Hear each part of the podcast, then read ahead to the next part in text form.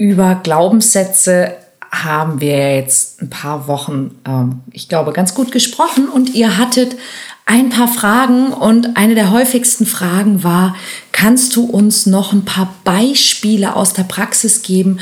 Woran kann ich leichter erkennen, dass ich vielleicht einem negativen Glaubenssatz anhänge und es nicht eben einfach eine Realität ist, mit der ich leben muss?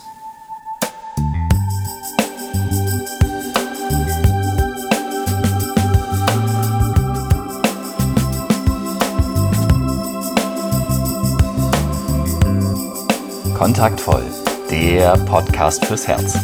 Für Singles, die es nicht bleiben wollen und alle, die sich mehr Liebe, Mut und Freiheit in ihrem Leben wünschen. Von und mit Deutschlands Date Doktor Nummer 1, Nina Deißler. Hallo und herzlich willkommen zu einer neuen Folge vom Kontaktvoll Podcast. Ja, und wie gesagt, das Thema war, wie kann ich das leichter erkennen? Und ich habe noch was völlig Abgefahrenes für euch. Ich selber ähm, bilde mich ja auch regelmäßig weiter und da dieses ganze Thema Glaubenssätze, Überzeugung, Glaubenssysteme so wichtig ist, weil es so, so, so viel Einfluss hat, habe ich mich natürlich auch in den letzten Wochen, während ich diese Podcast-Serie gemacht habe, selber wieder auch mehr mit dem Thema beschäftigt. Ähm, möchte euch sehr gerne natürlich ein paar Beispiele geben, wie könnt ihr das besser erkennen und was könnt ihr dann machen. Ich habe euch ja letzte Woche einen sehr, sehr coolen Tipp gegeben, auch wie sich solche Systeme auflösen. Wenn du es noch nicht gesehen oder gehört hast, hör mal in die Folge von letzter Woche rein.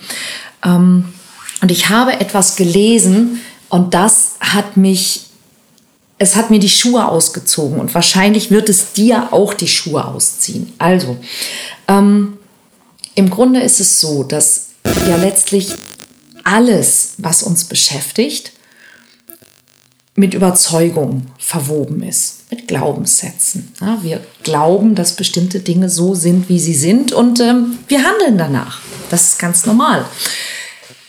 Es gab ein Experiment und ich habe in einem Buch von Dr. Joe Dispenza ähm, davon gelesen. Und wo fange ich an? Okay, ich fange ein bisschen anders an.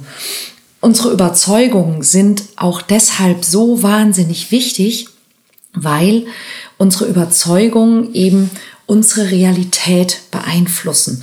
Und das nicht nur auf die Art von, naja, wenn ich mich so verhalte, dann reagiert der andere ja vielleicht so und wenn ich mich so verhalte, dann reagiert der andere anders.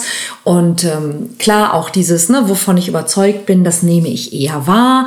Also sehe ich mehr von den Dingen, die zu meinen Überzeugungen passen. Ich glaube, darüber haben wir ähm, in den letzten Wochen wirklich viel geredet. Aber es geht noch einen Schritt weiter. Ähm, es gibt im Grunde zwei Modelle von der Welt, wie wir sie kennen.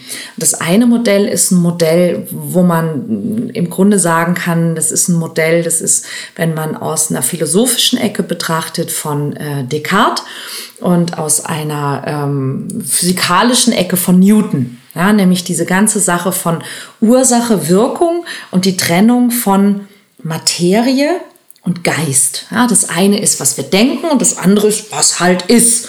Ja, und wenn ich, wenn eben ja, der Apfel vom Baum fällt, dann fällt er immer nach unten. Und dann gibt es die Betrachtungsweise, die Einstein irgendwann entdeckt hat. Ja, I ist gleich m Quadrat und so weiter. Ähm, Ihr erinnert euch vielleicht und mit diesen Entdeckungen und Forschungen von unter anderem Albert Einstein begann das ganze Zeitalter und die ganze Forschung zum Thema Quantenphysik und Quantenmechanik. Und die Quantenphysik, die legt etwas ganz anderes nahe. Die legt nämlich nahe, dass Gedanken und Materie nicht voneinander getrennt sind, sondern dass sie sich gegenseitig beeinflussen und dass Materie, also feste Dinge, wie wir sie kennen und wahrnehmen, in Wirklichkeit so gar nicht existieren. Ja, dass also diese Sache mit dem Elektron und dem Proton und dieser Festigkeit und dieser Berechenbarkeit alles so überhaupt nicht stimmt. Und dass eben auch die, die Zeit, wie wir sie kennen, wie wir sie wahrnehmen, so in Wirklichkeit nicht funktioniert. Und jetzt möchte ich auf dieses Experiment kommen, weil das hat mir wirklich die Schuhe ausgezogen. Und ich versuche das nachher noch zu recherchieren und packe euch das in die Show Notes, weil es ist irre. Äh, mein Gott. Also, in einem Experiment haben Menschen für Patienten gebetet, die sich im Krankenhaus oder wo auch immer eine, die sich eine Infektion zugezogen hatten und deswegen eben in einem Krankenhaus waren. Und man hat also 3000 Leute ausgewählt, die Infektionen haben und man hat ohne das irgendwie zu bestimmen, einfach random, ja, den und den, völlig egal, einfach die halbiert und hat für die Hälfte von denen gebetet und für die andere Hälfte nicht. Und es hat sich herausgestellt, dass die Patienten, für die intensiv gebetet wurde, dass die schneller und besser gesund geworden sind. Also dass bei denen die Infektion besser abgeheilt ist und schneller abgeheilt ist. Und zwar signifikant, nämlich im Schnitt um 20 Prozent. Und jetzt kommt aber der Clou. Also als ob das nicht schon verrückt wäre, denn die Patienten wussten nicht, dass für sie gebetet wird, konnten sie auch nicht, denn der Clou an der ganzen Geschichte ist, die Patienten wurden ausgewählt aus Akten aus dem Jahre 1993 bis 1996. Gebetet wurde aber im Jahr 2000.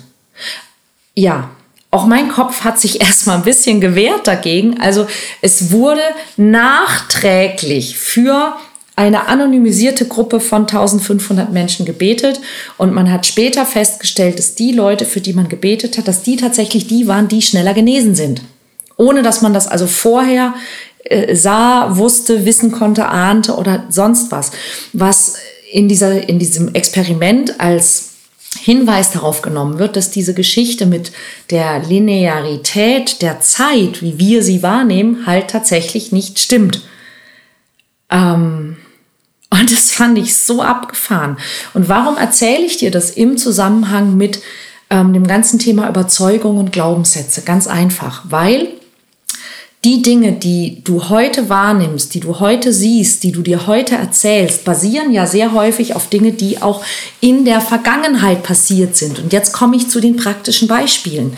Du hast ein Bild von dir, wie du heute bist, wie, wie die Männer oder die Frauen sind, die für dich in Frage kommen, was dir immer wieder passiert, was du verdient hast oder nicht verdient hast, aus Dingen, die in der Vergangenheit passiert sind.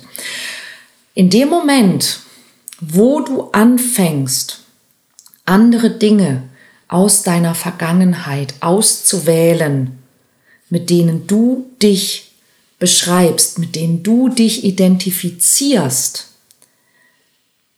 wirst du, ob du willst oder nicht, anfangen, ein anderes Glaubenssystem bei dir zu etablieren. Werden andere Dinge für dich möglich und zwar ohne, dass du hart daran arbeiten musst, dass du, dass du kratzen musst, dass du betteln musst, dass du dich anstrengen musst oder, oder, oder. Ja, und das hat damit zu tun, auch was du dir zum Beispiel über deine Vergangenheit erzählst. Und ich möchte ein wirklich abgefahrenes Beispiel bringen von einem ganz, ganz lieben Menschen, den ich kenne, der in seiner Kindheit wirklich ein paar Sachen durchgemacht hat, die alles andere als witzig waren. Definitiv, ja, ähm, wo es wirklich um, ich möchte nicht sagen, was es ist, aber schlimme, schlimme Dinge passiert sind, so. Und er hat recht damit, wenn er sagt, ihm sind schlimme Dinge in seiner Vergangenheit passiert. Und er ist, ja, ähm, ihm ist übel mitgespielt worden. Und er hat gelitten. Und er hatte eine schwierige Kindheit. Er hat recht damit, das ist gar keine Frage. Und genau darum geht's. Solange er diese Dinge beleuchtet hat und diese Dinge für sich als identitätsstiftend anerkannt hat, hat er sich quasi eine Geschichte über sich selber erzählt, wer er ist. Und das hat bei ihm zur Folge gehabt, dass er sein ganzes Erwachsenenleben immer wieder gelitten hat unter wiederkehrenden Depressionen, Panikattacken, Angstzuständen und psychotischen Schüben. Und eines Tages kam er auf die glorreiche Idee, dass er seine Vergangenheit aufschreibt. Und als er die Dinge aufgeschrieben und vor sich gesehen hat, hat er gesehen, dass die Dinge, die er sich über sich und über seine Kindheit erzählt, dass das im Grunde relativ wenige Ereignisse waren, relativ wenige Tage waren. Und dass es in seiner Vergangenheit viele, viele, viele Tage gab, in denen sein Leben nicht schrecklich war, in dem seine Eltern, seine Geschwister, die Gegend, in der er lebte, nicht schrecklich war. Und das war auch richtig. Das stimmte auch. Das heißt, es gab zum Beispiel in einem Jahr 30 Tage, die waren wirklich schwer. Und vielleicht auch wirklich schrecklich. Und das stimmt. Das ist die absolute Wahrheit. Und es gab auch 335 Tage, die waren okay oder schön oder sogar richtig toll. Aber die hat er nicht gelten lassen früher. Ab dem Moment, wo er beide Dinge hat gelten lassen und sagen konnte, ja, okay, ich habe das erlebt und das war nicht schön. Und ich habe auch das erlebt. Ich habe gute Dinge erlebt. Ich habe erlebt, wie meine Mutter Kuchen gebacken hat. Ich habe erlebt, wie ich Bergwandern war und so weiter und so weiter. Ich habe gute, gute Dinge erlebt. Hat sich sein, sein Blickwinkel auf sich selber verändert, hat sich seine, seine eigene Identität verändert. Und es hat sich seine Psyche verändert. Es gibt seitdem kaum noch Depressionen. Es gibt kaum noch Angstzustände. Es gab keine Panikattacke seit Jahren. Und das ist doch ganz schön bemerkenswert. Ne? Das war der große, große, große Unterschied. Und das ist jetzt mit Absicht ein relativ extremes Beispiel, weil ich bin sicher, dass es auch bei dir, auch in deiner Vergangenheit, auch in deinem Selbstbild, auch in der Art, wie du dich identifizierst, womit du dich identifizierst, wie du dich selber wahrnimmst, genau so etwas auch gibt. Ja, und du kannst deine deine Gegenwart und deine Zukunft verändern, wenn du deine Vergangenheit veränderst, wenn du den Blick auf deine Vergangenheit veränderst. Und das heißt nicht, dass du, dass du Dinge ausblenden sollst oder dass, dass Dinge, die dir passiert sind, die nicht schön waren, dass die nicht so schlimm waren. Darum geht es überhaupt nicht, ja, sondern dass du, dass du eine, ein Gleichgewicht herstellst, dass du die Geschichte, die du dir über dich erzählst, so veränderst, dass du nicht mehr ein Opfer bist, dass du nicht mehr ein Mensch bist, der Dinge nicht verdient oder dem es absichtlich nicht gut geht. Die Dinge, worauf du deinen Fokus richtest, die sind die, die dann auch in deinem Leben stattfinden. Also überleg dir, möchtest du auf Dinge schauen, die nicht funktionieren oder die zum Schaden für dich sind oder möchtest du auf Dinge schauen, die gut für dich sind. Ja, und auch zum Beispiel zwei schöne Beispiele, die wir ähm, aktuell auch im Coaching haben. Ähm, wir haben ähm, zwei Fragen diese Woche im Coaching, die ich ganz spannend finde, weil sie beide mit Glaubens Sätzen und Glaubenssystemen und Überzeugungen zu tun haben, ohne dass wahrscheinlich meine Teilnehmer bisher ahnen, dass das überhaupt so ist. Das eine ist ein Mann, der ähm, hat in gewisser Weise Angst vor attraktiven Frauen. Ja, und der hat eine Menge Glaubenssätze dazu. Und diese Glaubenssätze sind also ähm, unter anderem so Dinge wie naja, das, das kennen wir alle, ne? so dieses Ich bin nicht gut genug, ähm, ich habe da nichts anzubieten, ähm, ich passe da nicht hin, ähm, ich kann mir nicht vorstellen, dass es anders ist, als ich das denke, ähm, die andere nimmt mich nicht wahr, ich zähle nicht, ja, und, ähm, und es gibt eine eine Anfrage, ein, ein, ein Wunsch von einer Frau, die im Coaching ist. Da geht es darum, dass sie quasi bei der Partnersuche ein Handicap hat, weil sie ähm, gebildet und intelligent ist, ne, weil sie Akademikerin ist. So, und warum das ist fast dasselbe. Warum? Das sind erstmal zwei völlig unterschiedliche Dinge, aber wenn wir genauer hinschauen, stellen wir fest, es geht darum, dass wir ein, dass wir Kategorien machen. Ja, der, der Herr zum Beispiel hat also die Kategorie von gut aussehend zu nicht so gut aussehend. Ja, und, und das ist, das ist die einzige Kategorie, in die er da schaut. Die Frau sieht gut aus und er fühlt sich nicht gut genug. Ja, bei der Frau auch Kategorien, nämlich von intelligent zu nicht so intelligent, ja, von gebildet zu nicht so gebildet. Und ja, die, die, die, das Ding ist also, ich schaue nur in dieses, in dieses Fach Bildung und sage, wenn ich in Sachen Bildung und IQ irgendwie am oberen Ende bin, dann ähm, wird es für mich schwer. Die Frage ist, was würde passieren, wenn wir auch andere Schubladen aufmachen würden? Ja, wenn eben die Attraktivität einer Frau nur ein, eine Sache wäre, hast du dich schon mal verglichen, nicht nur in Sachen Aussehen, sondern hast du dich schon mal verglichen in Sachen Humor, in Sachen Herzensgüte, in Sachen Freundlichkeit, in Sachen ähm, Offenheit, in Sachen Eloquenz. Ja, wir können nicht anders als uns vergleichen. Aber warum vergleicht man dann nur diese eine Spalte, in der man offensichtlich den kürzeren zieht oder dort nichts findet?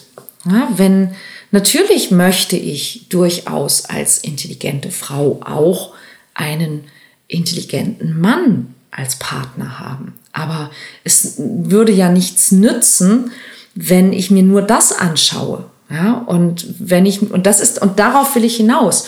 Das ist die Verbindung zu diesem Experiment. Das heißt, wenn ich nur auf diese eine Sache schaue, wenn ich meinen Fokus auf diese eine Sache lege und mir sage, da finde ich sowieso niemanden, der das will oder der das akzeptiert oder der dazu passt, dann werde ich damit recht behalten.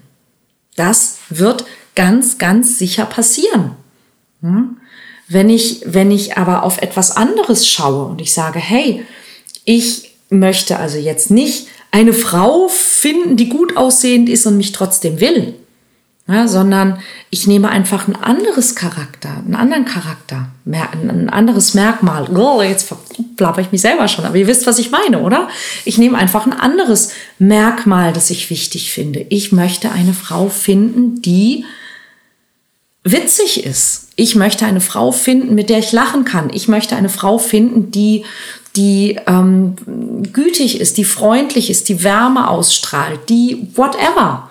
Ja, wenn sie dann noch gut aussieht, ist super. Ja, aber dass ich, solange ich nur auf das schaue, was ich nicht haben kann, wird sich das immer und immer und immer wiederholen. Ja, und eben zu schauen, ja, ich möchte äh, einen Mann, dem es egal ist, dass ich gebildet bin. Ja, wie wäre es denn mit, ich möchte einen Mann finden, mit dem ich lachen kann. Oder ich möchte einen Mann finden, mit dem ich guten Sex haben kann. Könnte ja sein, dass der trotzdem gar nicht so doof ist. Ja, in dem Moment, wo ich also einen anderen Fokus habe, werde ich andere Dinge erleben. Und es klingt erstmal wirklich zu schön, um wahr zu sein. Und solange du glaubst, dass es zu schön, um wahr zu sein ist, was glaubst du, was passiert? Na klar.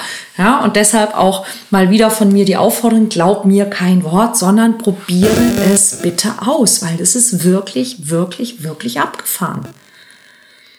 In dem Moment, wo du anfängst, andere Dinge in den Fokus zu stellen, werden andere Dinge passieren. Und auch das ist Glaubenssatzarbeit. Auch das hat mit Glaubenssätzen und Überzeugungen zu tun. Und das finde ich total abgefahren.